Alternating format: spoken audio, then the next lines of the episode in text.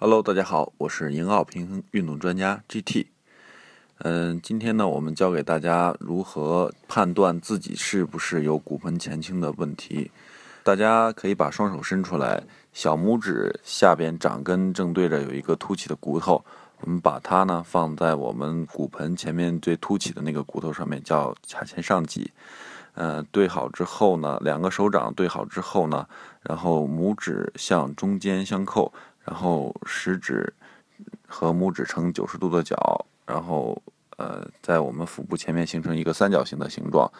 这个时候，三角形的这个平面与地面垂直的这个夹角，如果是在十五度左右的话，那么我们的骨盆相对来说位置就比较好。如果大于十五度，那么我们就有可能是有骨盆前倾的这个问题了。